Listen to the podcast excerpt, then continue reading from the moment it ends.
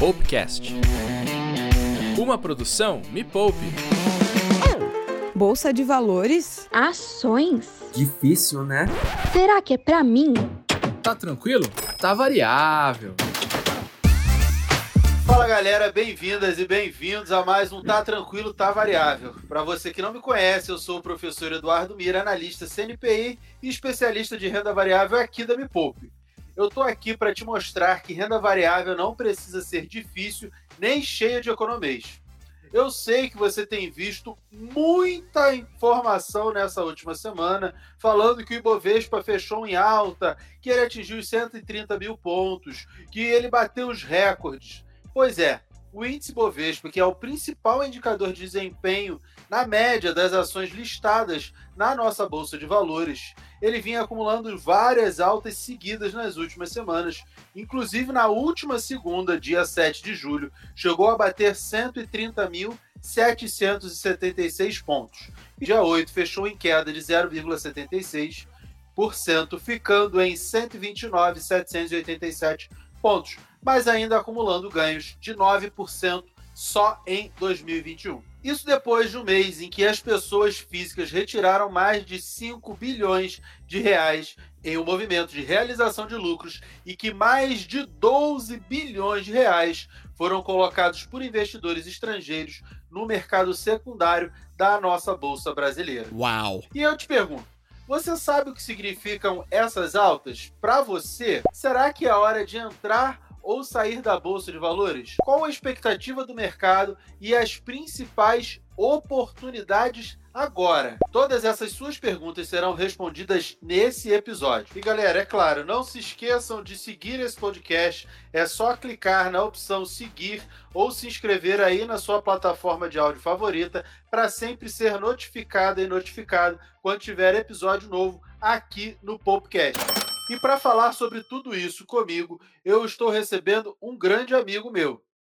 Ele é flamenguista, dá aula de bolsa de valores, é carioca e não é o professor Mira, é um outro professor, que também é economista pelo FRJ, com mestrado em administração pelo IBMEC, trabalha há mais de 16 anos no mercado financeiro e há mais de 19 é professor em instituições como a FIA, como a B3, como o IBMEC. E por isso, seja muitíssimo bem-vindo, meu grande amigo, professor Alexandre Cabral, o professor da Bolsa. Fala, Mira, tudo bem? Muito obrigado pelo convite. Vamos bater um papo aí para falar sobre Bolsa, renda fixa, Flamengo, que não para de ganhar, não existe crise. O dia que o Flamengo empatar, o técnico é demitido e vários outros assuntos. E esqueceu de um detalhe: aqui não opera fracionário. Aqui só opera lote, pai de gêmeas. É só, só de lote lote, né? Só de pai de gêmeas.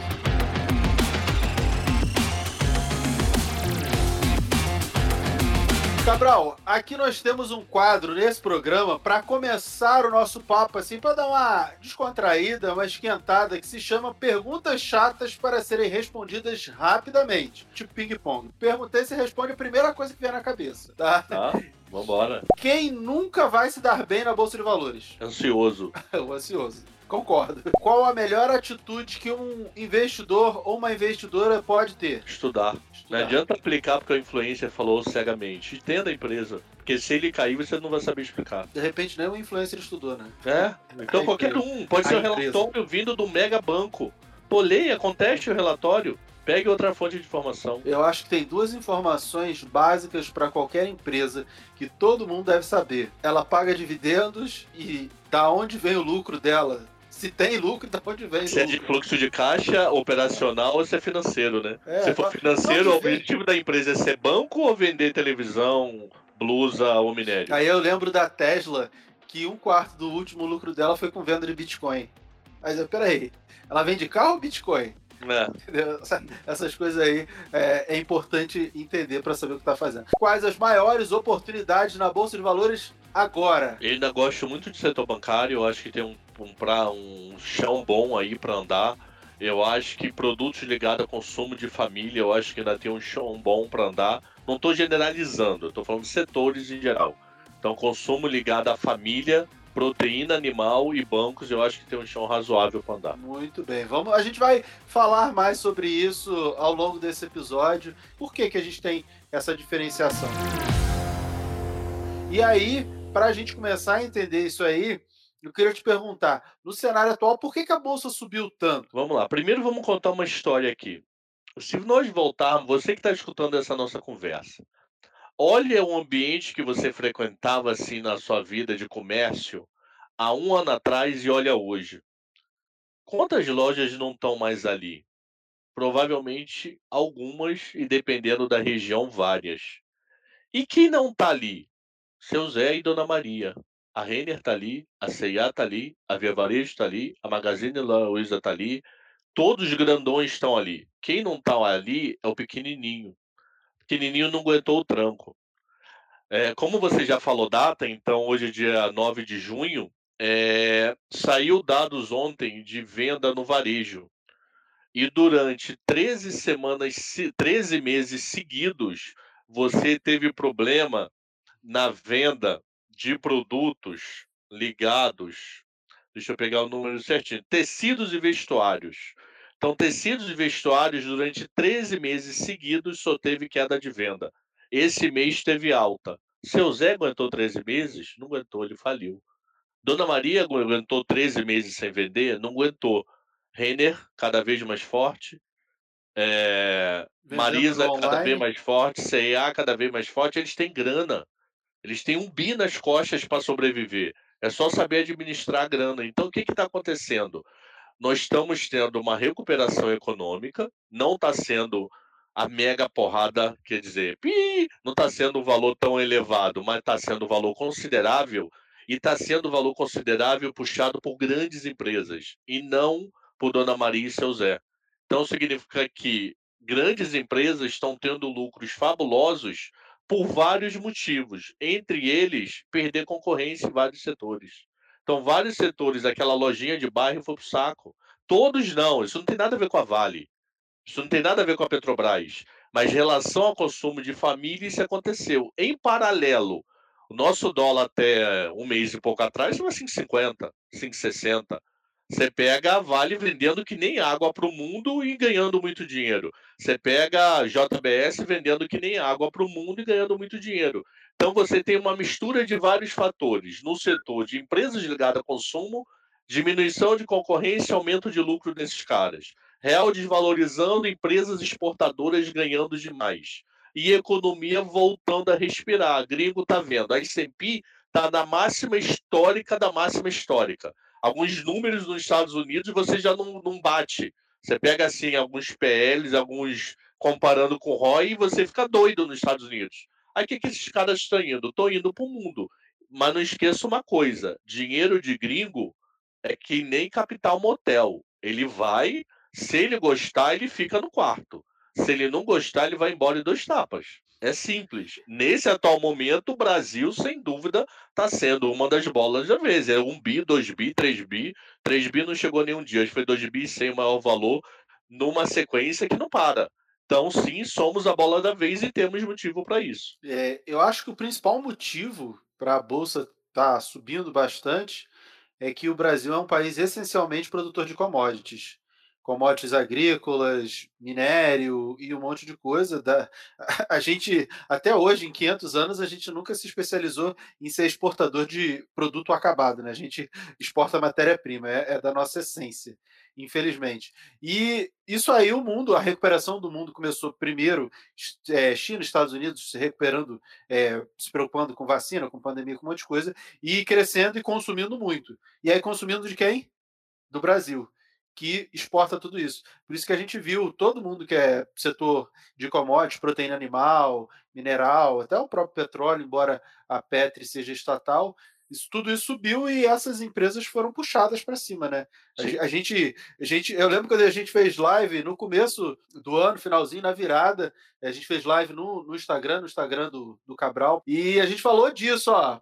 Ano que vem, China vai crescer bastante, Vale vai vender muito, tá na cara que Vale vai subir para caramba. Ainda mais que o dólar tinha subido, exportadora vai ganhar. Se ela exporta, vende lá para fora, recebe em dólar, converte isso para real, vai ganhar um caminhão de dinheiro. E tá sendo o caso, não foi o caso, tá sendo, não É, acabou está- pra mim ainda não. Eu acho que ele ainda tem um bom espaço pra ganhar bom dinheiro ainda esse ano. Sim, a Não Vale esqueça. tem. Esse ano é 100 anos do Partido Comunista Chinês. Os caras vão dar de algum modo para ter um PIB histórico. Sim. É, é, é, não é fácil no ano de pandemia, mas a China É. vai crescer bastante. E os Estados Unidos também vacinou muito e também é, vai ter um crescimento muito forte. E aí, o investidor americano empolgado, o que, que ele vai fazer? Ele vai olhar: opa, peraí, vou tomar risco, vou comprar de outros países também, vou investir na bolsa de outros países, mesmo que países mais arriscados como o Brasil, que eles querem ganhar mais e mais dinheiro. E aí, por isso que a gente tem todo esse fluxo do investidor estrangeiro entrando aqui, e isso impulsiona a bolsa. Ele Mas. não entra com 100 mil reais, né? Ele entra com bi, né? Ah, ele entra com bi, é, é bi por dia, é, é- é É. bilhão de dólares por dia, bilhão de reais por dia que o investidor estrangeiro quer colocar. Não é uma coisa tão. É, não é normal como o nosso mercado doméstico, que pensa no valor menor. Mas, é, além desse boom das commodities que a gente está vivendo, o próprio presidente da Vale falou que acredita que vai durar pelo menos até 2023 esse boom do minério e tudo, elevando o preço de Vale, e também inflação resiliente, saiu o dado da inflação. Inflação é a única coisa que eu tô com bastante medo, sabia? Tô com bastante medo de verdade. Por quê? Não vejo inflação de dois dígitos, longe disso, mas eu acho que a inflação pode acontecer um voo de galinha duplo. Aí o pessoal fala, cara, o que é voo de galinha? Galinha não voa, né? Ela mal levanta voo, ela cai. Então eu acho que nesse momento a gente está meio que no topo de um voo de galinha. Saiu a inflação agora hoje de do mês de maio. maio. Então essa inflação do mês de maio, eu acho que a gente está meio que no topo desse voo de galinha. Ela dá uma respirada em agosto, setembro, e a economia abre. Tá faltando produto, meu amigo. Você já tem várias linhas de produções de Brasil afora fechada. Ontem teve uma coletiva da Anfávia que ele falou o seguinte: nós temos condições de produzir 450 mil carros dia no Brasil, mês no Brasil. Então, o Brasil produz com o que tem agora, sem mudar maquinário, 450 mil veículos, entre carro, moto e caminhão. 450 automotores. A gente hoje, com que a gente tem de insumo, só produz 200. Estamos produzindo na casa de 192. Teríamos encomenda para produzir mais. Mas deu um problema de Covid lá na China, lá no Vietnã. Esse problema de Covid no Vietnã, que parou a fábrica, um exemplo, tá? Um dos motivos foi esse: parou uma fábrica do Vietnã, não produziu um chip que chega em Taiwan, que esse chip que chega em Taiwan termina de ser acabado na China e vem para o Brasil. Então você está com falha em cadeia de produção. Quando você está com falha de cadeia de produção, o que, que acontece? A minha esposa, sem citar nomes aqui de nem dela, e principalmente dela pode até falar, Lorraine, mas não falar da empresa que ela trabalha, ela importa uma mercadoria que vai para motor de uma fabricante de carro. Cadê a peça? A linha parou, porque o freio não funciona. Eu não vou entregar um carro sem freio. Então, o que, que acontece? Que eu acho que isso vai demorar pelo menos um ano. Até a linha de produção normalizar o que estava em 19, independente de crescimento ou recessão, do tipo, tendo mercadoria disponível, vai demorar. E essa demora, com a economia voltando, você vai ter pressão compradora de um lado e vai ter gente do outro lado que não tem como entregar. Por que não tem como entregar? Não é culpa dele, é porque a sequência para trás tem uma falha. E essa falha de sequência para trás criou um buraco. Ah, esse buraco conserta sim? Não conserta. Não estamos falando de 7 bilhões de habitantes no mundo. Tanto é que a inflação está pressionando no mundo. Então eu acho que vai ter esse primeiro agora que a gente está passando por infla... ainda final de inflação de câmbio e commodities, com real valorizando, isso tende a acalmar, porque vai ficar mais barato importar. O dólar agora, nós estamos falando de dólar a 5 e dólar a 5,50 ao mês. Então isso tende a dar um respiro. Quando a vacinação estiver absurdamente avançada, que se espera que seja entre setembro e outubro, parte considerável da população avança, é, com, bem vacinada. Povo indo para a rua para consumir, eu acho que vai pressionar a inflação de serviços e inflação de produtos que tiverem problema em cadeia. E essa inflação, para mim, volta para final do ano, que provavelmente normaliza lá para março, abril do ano que vem. Porque não adianta, inflação ainda é o grande inimigo da população.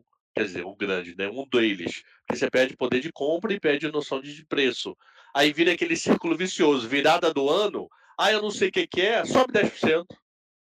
Quantas coisas viram em serviço no virada do ano 10%? Colégio, que aumenta uma vez por ano. Aumenta 10%. Ah, por quê? Ah, porque ela tabela de raiz quadrada, tabela por nenhuma, cultura de 10% de juros. Então eu tô com medo desse voo duplo de galinha de inflação. É, então a gente pode ter aí uma, uma inflação de demanda, né? A gente tem uma demanda Pode. maior do que a oferta, que é um dos tipos de inflação. A gente tinha uma inflação de câmbio commodities pressionando. Como é que é essa inflação de câmbio commodities? O dólar aumentou, você tem que importar o produto, vai custar mais caro, você vai ter que vender ele mais caro. O, a commodity, o, o produtor de arroz, ele olha assim: ah, a China está importando arroz, um outro país está importando arroz. É melhor para o pro produtor vender lá para fora. Ele vai ganhar mais, ainda mais com o dólar alto. Ah, beleza, eu aceito vender aqui dentro, desde que eu venda mais caro. E aí o preço aqui dentro sobe. E além aí disso, você vai ter uma, uma prorrogação um pouco maior de inflação de proteína animal. Por quê? Aí a gente tem que voltar rapidinho, um, dois anos. Há dois anos atrás, nós tivemos uma inflação, é uma deflação no leite e uma inflação na carne há uns dois anos.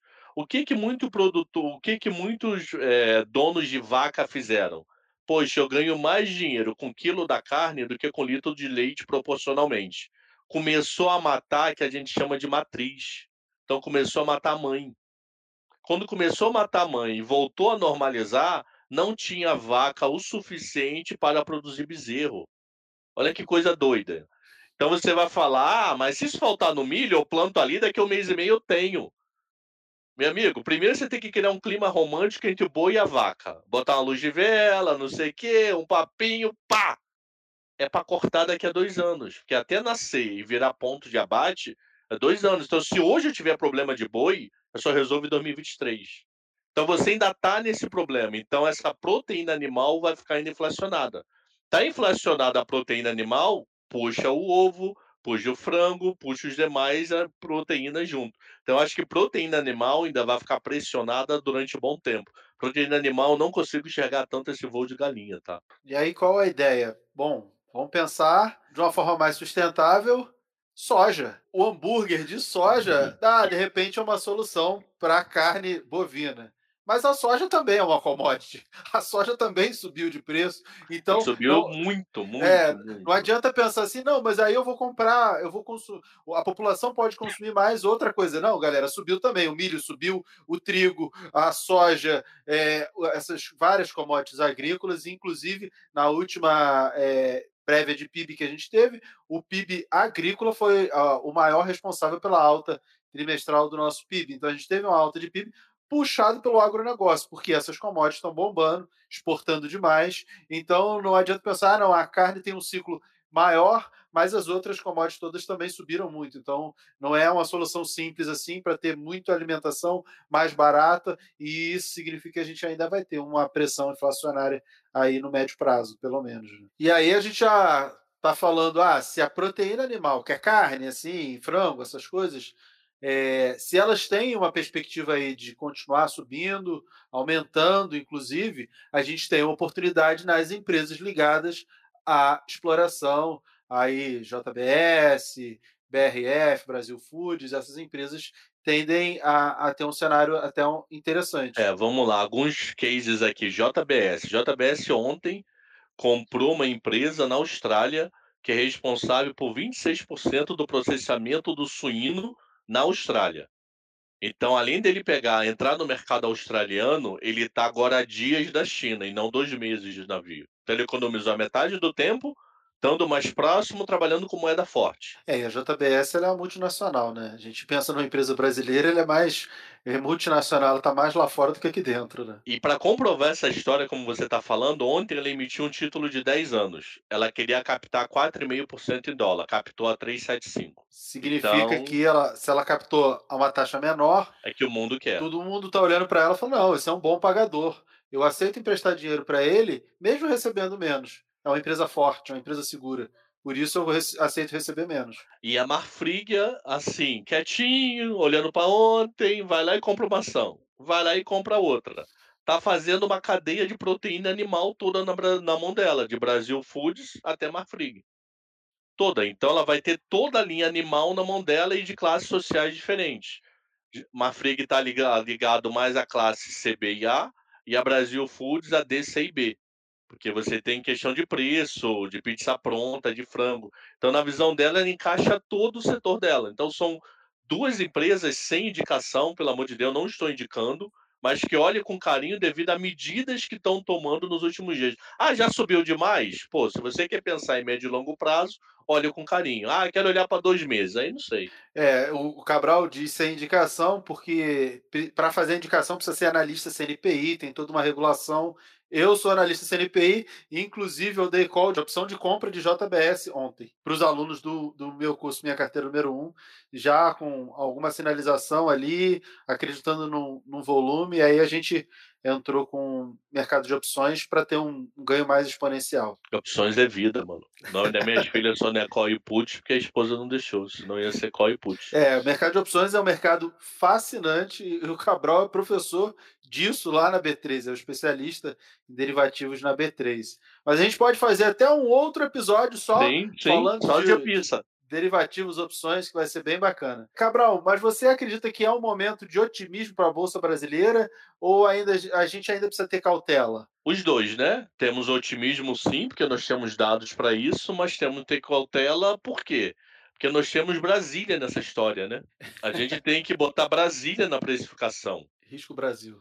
É, o que, que seria Brasil, Brasília nessa precificação? Temos um problema fiscal, temos é, possibilidade de prorrogação de auxílio emergencial, que eu sou a favor de auxílio emergencial. Eu acho uma ideia fabulosa, ajudou a recuperar a economia, mas não pode ser o bomba meu boi.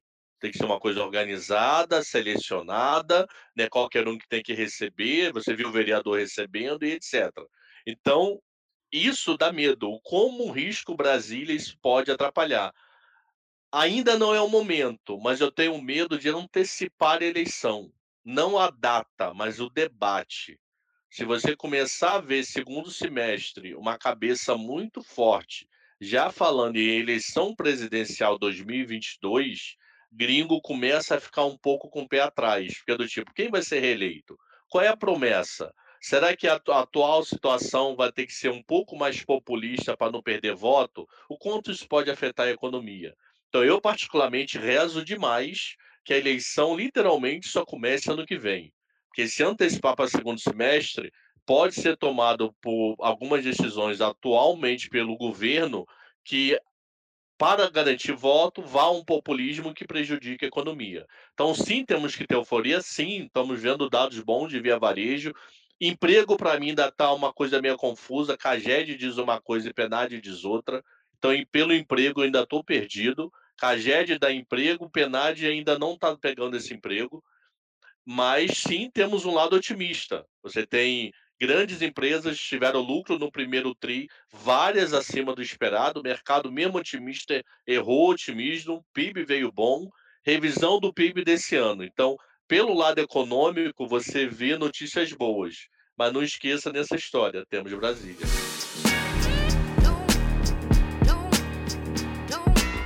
qual o pensamento que o pequeno investidor ele precisa ter nesse momento de alta e nos momentos de queda? O que, que ele tem que pensar? Qual o tipo de pensamento ele precisa ter? Nas duas, ele tem que respirar antes de decidir. Respirar para decidir na euforia, porque está todo mundo comprando, e respirar para decidir na queda quando está todo mundo vendendo. Então, a primeira coisa que ele tem que pensar: o fundamento da empresa dele mudou, porque está em euforia ou está em declínio ah, eu tenho um vale. Poxa, eu peguei um coronavírus que o mundo está afetando. Opa, esse é um momento preocupante. Ah, a bolsa começa a realizar semana que vem porque deu um problema em Brasília. Desculpa, o que, que isso vai afetar a Vale? O que, que isso vai afetar a JBS? O que, que isso vai afetar a Gerdau, que exportam que nem água, se o problema VEG. é local?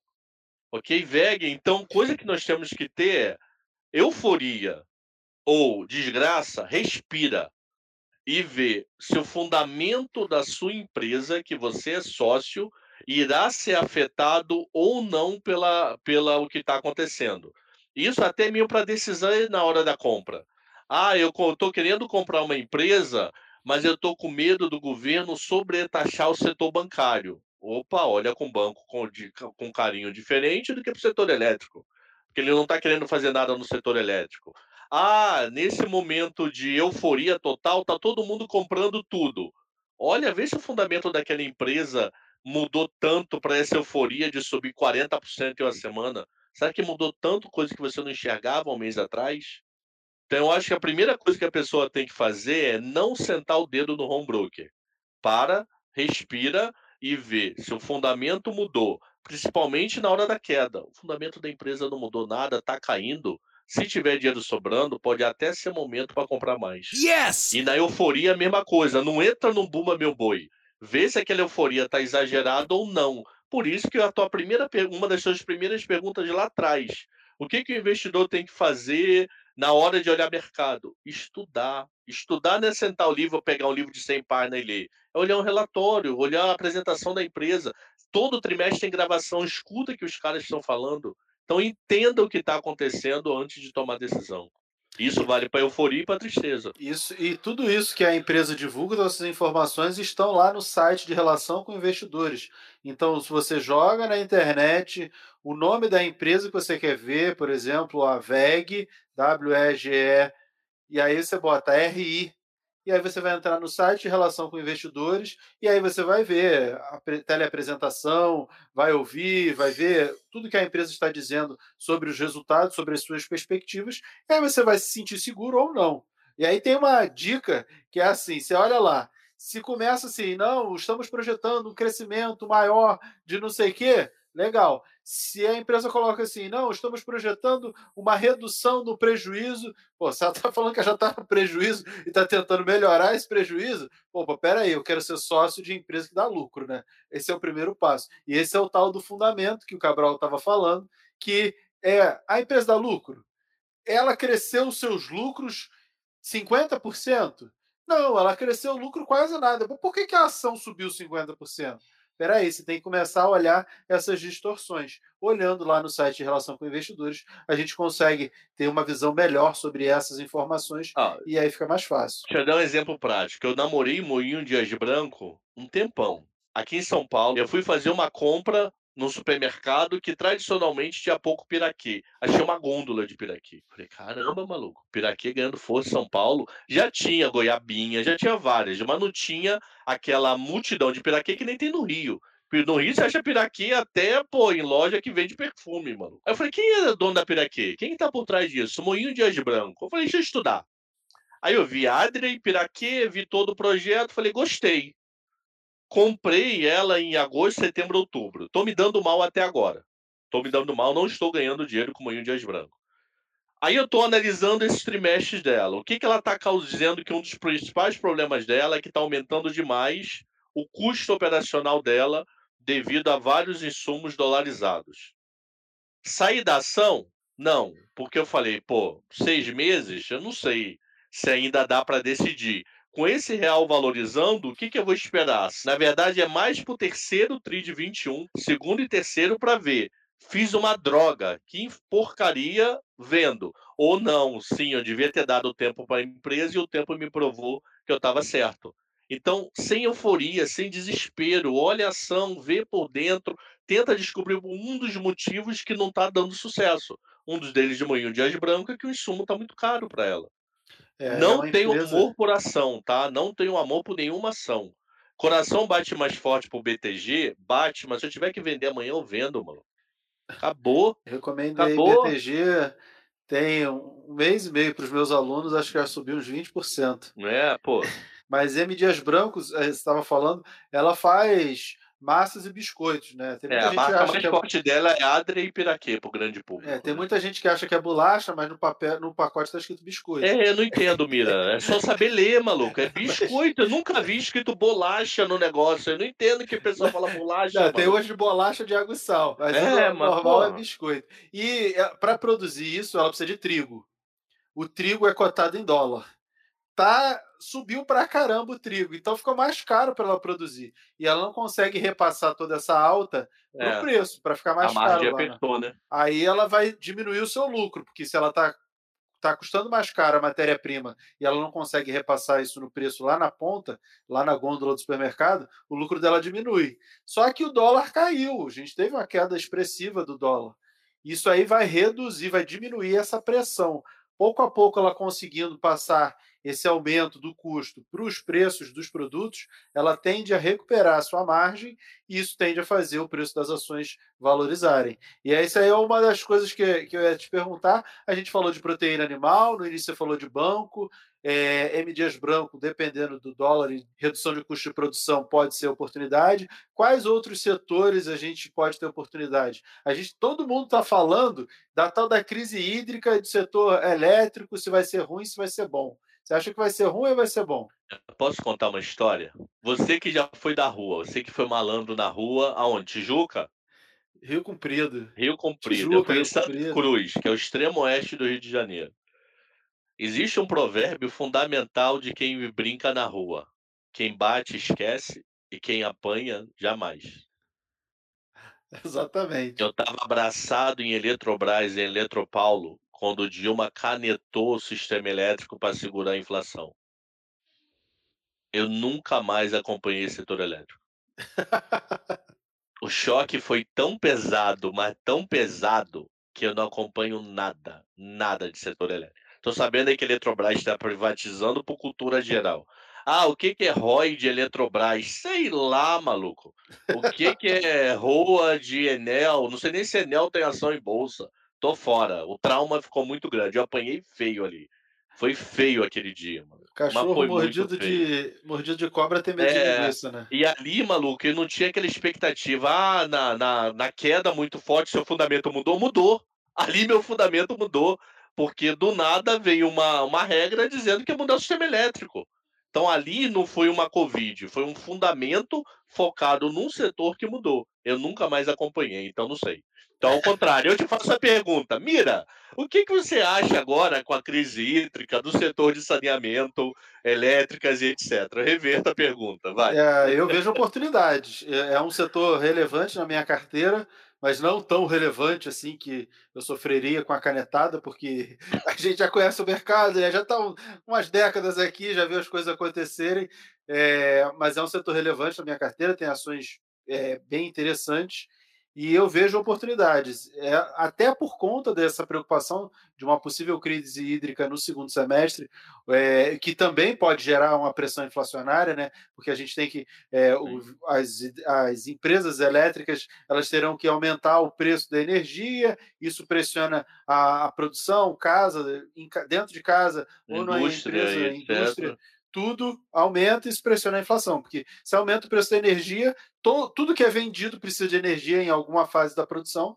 é, nem que seja lá na loja para você comprar ou para ligar o seu computador para você consumir, para o servidor é, de quem vende online está funcionando, precisa de energia elétrica. Então, pressiona toda a cadeia. E se a gente tiver, de fato, um aumento aí generalizado da energia elétrica por conta de crise hídrica, a gente pode ter um, mais uma pressão inflacionária. Mas isso pode trazer pressão para as empresas do setor elétrico? Sim, elas podem não subir ou até ter algumas quedas, mas eu vejo como oportunidade, por ser um setor extremamente resiliente, eu vejo como oportunidade. Empresas como Taesa, que é uma excelente pagadora de dividendos, é, tende a continuar sendo um excelente pagador de dividendos, não deve mudar nada nos próximos, talvez, 20 anos, porque ela tem contratos de mais de 20 anos. Então a gente sempre tem eh, oportunidades. Eu recomendei Taesa ano passado, acho que ela quase dobrou de preço desde que eu recomendei lá no YouTube da Me Poupe. É, de graça lá, aberto, fiz carteira e tudo, então quem quiser pode olhar lá os motivos mas eu vejo oportunidade. O setor de saneamento também está apanhando algumas empresas. Sanepar, por exemplo, tem apanhado bastante por questões políticas no Paraná, é, essa preocupação com crise hídrica também. Mas quem investe pensando a dois, três, cinco anos para frente, eu vejo hoje como oportunidade nesses setores. Ok, muito obrigado. Próxima pergunta.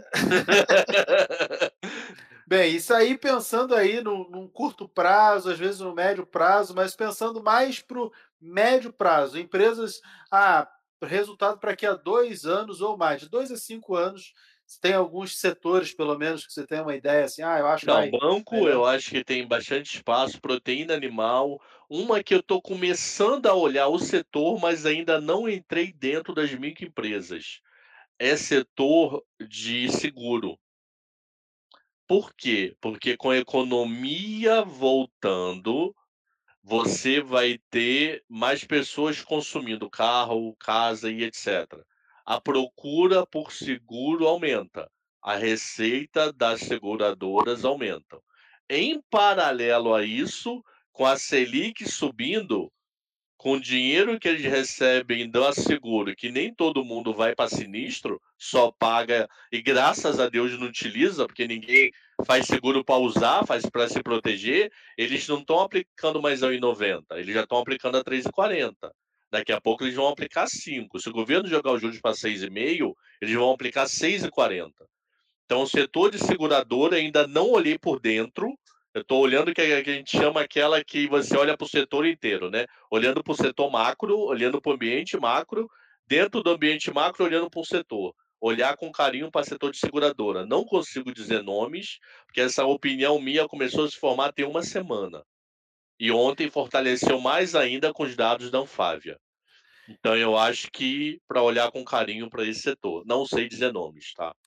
Para olhar com carinho, vai lá no YouTube da Me Poupe eu recomendei, acho que tem um mês atrás, três ações, uma delas era BB Seguridade, exatamente por esses motivos. O vídeo está lá, dá uma olhada lá no YouTube da Me Poupe, que tem o racional, o aumento da taxa Selic vai aumentar o, o resultado financeiro dessas empresas. Que, que para eles é fundamental, faz parte, diferente de do, do uma via varejo, que o resultado financeiro está de brincadeira. Mas a Porto Seguro, BB Seguridade, resultado financeiro é alma, porque é o dinheiro dos, dos seguradores. Que é o dinheiro que eles pegam. Todo, né? todo mundo faz seguro. Aí paga o valor do seguro. Eles pegam esse valor do seguro e não gastam, né? Falam, peraí, não sei quem vai precisar, quem vai acionar, e aí eu vou ter que indenizar. E aí pega o dinheiro de todo mundo e bota onde? Bota lá no Tesouro Selic.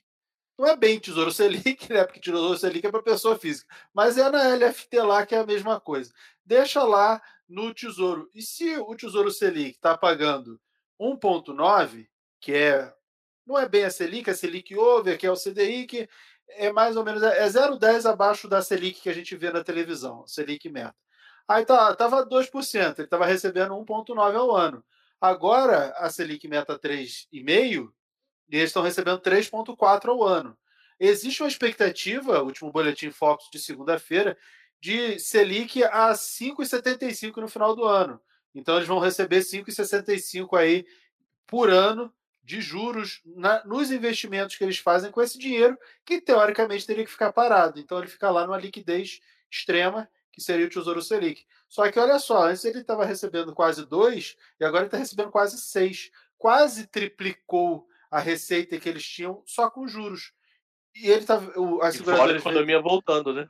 É, fora a economia voltando. E aí, o mesmo custo, mesmo tudo, não mudou nada. Eles não aumentaram a quantidade de funcionários para vender mais, para receber mais dinheiro. Não, é o mesmo dinheiro aplicado, está rendendo mais rendendo mais, é mais lucro para essas empresas. E aí tem toda essa parte da economia voltando, vendendo mais seguros, e aí sim é o negócio dela de vender seguros também aumentando. E aí a gente tem essa perspectiva, por isso tem recomendação lá no YouTube da Me Poupe sobre isso. E longo prazo, Cabral? A gente já falou de curto prazo, coisas mais imediatas, o médio prazo, e para o longo prazo, o que, que você acha que pode andar bem? Putz, eu acho que não mudaria muita coisa, não. Eu acho que seguradora a longo prazo já não sei como é que ela funcionaria, que ela pode subir e dar uma estabilizada, a não ser que a economia se multiplique várias vezes por ano, que eu particularmente não acredito. Setor bancário, nós podemos ter uma pequena concorrência das fintechs, algumas coisas soltas do tipo BTG não recomendando. Eu acho que esses caras vão nadar em qualquer cenário. É, produtos ainda ligados ao ambiente familiar. Eu acho que esse tem que ter na carteira pensando de médio e longo prazo. Então, produtos ligados a consumo envolvendo famílias. Aí eu falo, chutando nome, botando nomes, mas não por indicação. Carrefour, Via Varejo, Marisa, Magazine Luiza, é, putz, Renner, é, produtos que família podem consumir para melhorar a médio e longo prazo, tá? Eu acho que 65% do PIB brasileiro somos nós CPFs. Economia voltando, a gente vai voltar a consumir e isso vai embora. E alguns setores que, apesar de subindo, eu acho que ainda está atrasado, que é turismo, tá? Não todos os setores de aviação. Eu, particularmente, não é uma indicação, é apenas olhando dados, eu prefiro Azul do que a Gol. Mas olhando para setor de turismo e entretenimento em geral, eu acho que tem espaço aí para médio e longo prazo dar uma boa pancada. Shopping também, mas aí eu prefiro mais pensando em fundo imobiliário do que obrigatoriamente ações, tá? É, shopping no fundo imobiliário eu acho bem mais tranquilo. Os fundos imobiliários de shopping estão descontados. Já recomendei alguns algumas vezes. É, realmente está tá mais barato do que deveria estar, porque são diretamente impactados com circulação de pessoas e com pandemia, restrições. Eu fui no shopping sábado, tava lotado, mano. Sério? O pessoal tá assim, tava do tipo, cara, tô muito tempo em casa, vou aproveitar. Tava, tava cheio, cheio, bem cheio. Tudo quanto é lugar cheio. Nem todas as lojas. Tem algumas lojas que você vê que tá bombando, e tem outras lojas que você olha assim, não tem ninguém na loja. Dá até pena, mano. Literalmente dá até pena. Agora o shopping cheio, bem cheio. É, é, os shoppings, de uma maneira geral, eles tendem a se recuperar. A gente já viu isso nos relatórios dos fundos imobiliários de shopping, quando a gente teve aí é, o final da primeira onda, antes do começo da segunda onda de coronavírus aqui no Brasil. A receita dos shoppings teve quase que recuperou pré a, a, o período de pré-pandemia. E aí depois caiu com a segunda onda, restrições, normal, essa queda, mas com o aumento da vacinação, a expectativa de uh, uma vacinação muito forte no segundo semestre, e assim, espero que tenha, e se o mundo todo está vacinando, vai chegar uma hora que eles não vão precisar de tanta vacina, vai sobrar vacina para o Brasil, e aí não é possível que a gente não consiga vacinar tanta gente. E aí, no final do ano, a gente tem uma expectativa, sim, de shoppings terem um resultado muito forte, é, todo mundo ficar correr para o shopping, então também é uma opção para é, pelo menos eu acredito, no, num curto prazo, um movimento mais de curto prazo, é, fundos imobiliários de shopping também tendem a se valorizar. E agora a gente tem aqui nesse podcast um quadro chamado Ações Trágicas. Esse é o momento do programa onde eu trago algum acontecimento cômico ou trágico envolvendo investimentos em renda variável, bolsa de valores e mostro o que os mipolpeiras e as mipolpeiras podem aprender com aquela cagada de outra pessoa. E hoje é claro que o Ações Trágicas vai ser com você, Cabral. Eu quero saber, você tem alguma história engraçada ou trágica com a Bolsa de Valores? Ou conhece a história de alguém que cometeu uma cagada em um momento parecido com o que a gente está é, presenciando agora? Então vamos lá, algumas coisas minhas. Eu já comprei Banco do Brasil pensando que estava comprando B3. Trocou o código. Botei BBAS3 e não B3SA3. Já fiz, já assumo publicamente. Falei, pô, o preço tá diferente, mas pá! Aí quando chegou a nota, eu nem vi na hora. Chegou a nota, eu falei, caramba, eu comprei Banco do Brasil, maluco. Oh, não! Eu queria comprar B3 que nem CSN Cozan. Eu nunca fiz esse problema com CSN Cozan. Mas é o S e o N que muda de lugar, é, maluco. eu ia falar, tem umas letras que são até mais parecidas. É, então, tipo, B3 e Banco do Brasil, eu já fiz isso. E eu já fiz isso, eu vou assumir duas vezes, tá? Não foi uma vez só, não. Fiz isso, aí meses depois, ah, fui lá de novo, pá! Maluco, comprei de novo o Banco do Brasil. As duas vezes eu falei, isso deve ser mensagem. Eu fiquei com a compra, tá? Eu não zerei, não, que eu falei que isso deve ser mensagem. Deus deve estar tá me ajudando, deve estar tá dando algum recado para mim. Então eu já fiz isso na física, sem dúvida. Na jurídica, já errei zeragem de boleta. Como é, assim? Jurídica e zeragem de boleta é uma coisa um, pouco mais avançada, porque é, não é a pessoa física operando. Aí é como o gestor de fundo. Eu trabalhava numa corretora. O cliente falou para mim, ó, vende 100 um chute, tá? Um exemplo para vocês entenderem. Vende 100 quantidades a 2. Eu falei, compra 100 quantidades a 2 e pá, tomei na hora. Então eu escutei venda e falei compra. Aí o cara do meu ouvido, tá doidão? Eu quero esse A2. O que que eu deveria fazer? Eu tô comprado eu deveria vender para zerar a posição, então não teria mais nada, e dar uma ordem de venda para o cliente vender a dois. O que, que eu raciocinei? Eu vou comprar, porque se eu comprar, eu vou passar um direto no pregão, então a dois. Eu vou passar um direto no pregão, eu comprando e o cliente vendendo. Aí eu resolvo o problema. O que, que aconteceu? Fiquei comprado dobrado da minha cagada e dou direta para agradar o cliente. O que, que eu tinha que fazer? Eu não tenho mais um problema agora para resolver. Eu tinha dois problemas para resolver.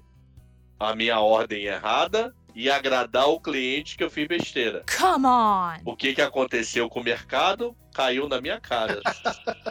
Sempre, né? Sempre. Quando Caiu você compra na minha errado, cara. E pedalando, eu pedalando. Vou não. Mostrava a venda pra cima. Aí o mercado apareceu um vendedor abaixo de mim. Aí eu mostrava a venda pra baixo, outro abaixo de mim. Falei, ah não, seja o que Deus quiser. Zerei. Zerei com o pré-J. O que, que aconteceu com o mercado? Voltou. Foi só você vender que a ação subiu. Pô, tá maluco, era boleta grande no Day Futuro. Não era, não era quantidadezinha merreca, não. Era coisa grande. É, prejuízo milhão, não né? foi maior que o chefe falou: não, pode deixar, teu histórico aqui é bom. Só preste atenção, não sei o quê. Então, foi uma boleta razoável. Eu nem raciocinei. Eu falei, o cliente quer vender, aí então passo direto que eu zero a minha posição e ele fica vendido. Não, eu fiquei comprado dobrado, mano. Então, um foi na física de comprar ação errada, literalmente, animadaço, pensando que tava comprando B3 e comprei Banco do Brasil. Essa história não tem muito tempo, tem um ano e pouco, foi antes do Covid. E essa do DI já tem os seus 10, 15 anos já. Mas uma coisa que eu já fiz foi na hora de vender, eu queria comprar. Eu lembro que eu fiz isso com a OGX empolgadaço, né? Fiz o trade e caramba, tava indo a meu favor, acertei, vou desfazer. E isso no meio do trabalho, eu trabalhava no Banco do Brasil nessa época. Ah, fui lá, aí fui olhar de novo, falei, caramba, eu era para vender, eu comprei, eu dobrei a posição. Aí e ela é sempre assim, né? Quando a gente faz a cagada, o mercado vai contra, né? Aí era para eu vender, eu comprei e aí o preço caiu. O que estava dando lucro passou a dar prejuízo, eu vendi de qualquer jeito lá para tentar zerar para ser o menor prejuízo de todos. Só não errou quem não, quem não boletou. Quem não quem- opera, é, para. Cabral, foi um prazer imenso. Assim, tem tanta história, essa enciclopédia do mercado, tá aí há décadas. Dá pra gente passar a tarde toda aqui conversando, tarde, noite, manhã, conversando. Mas não dá, o tempo não, não cabe. Queria te agradecer demais. Queria pedir para você falar também como é que o pessoal faz para te achar nas redes sociais, seus contatos. Fala aí pra gente. Vamos lá. Eu que agradeço, Mida. A gente que se conhece virtualmente, acho que tem uns 10 anos, mas pessoalmente tem uns 5. No Facebook, em grupos de Facebook, que, pô, conheci o Mira, Mira, ele é amigo do Nato. Opa, vamos tomar um café, almoço, viramos amigo. Coisas doidas de redes sociais. É... Para me achar, o local mais fácil é o Instagram, Instagram, professor Alexandre Cabral. Ali eu mostro o Twitter, eu tenho um canal no YouTube também, mas o Instagram que eu estou disparado mais ativo. Eu de segunda a sexta tenho um programa às 7 10 da manhã, que é um bate-papo sobre economia e política do dia. Espero vocês lá. Então, professor Alexandre Cabral no Instagram é mais fácil. É isso aí. Obrigado, Cabral, pela presença e obrigado pela sua audiência, pela sua paciência. Eu espero vocês no próximo podcast. Tchau, tchau.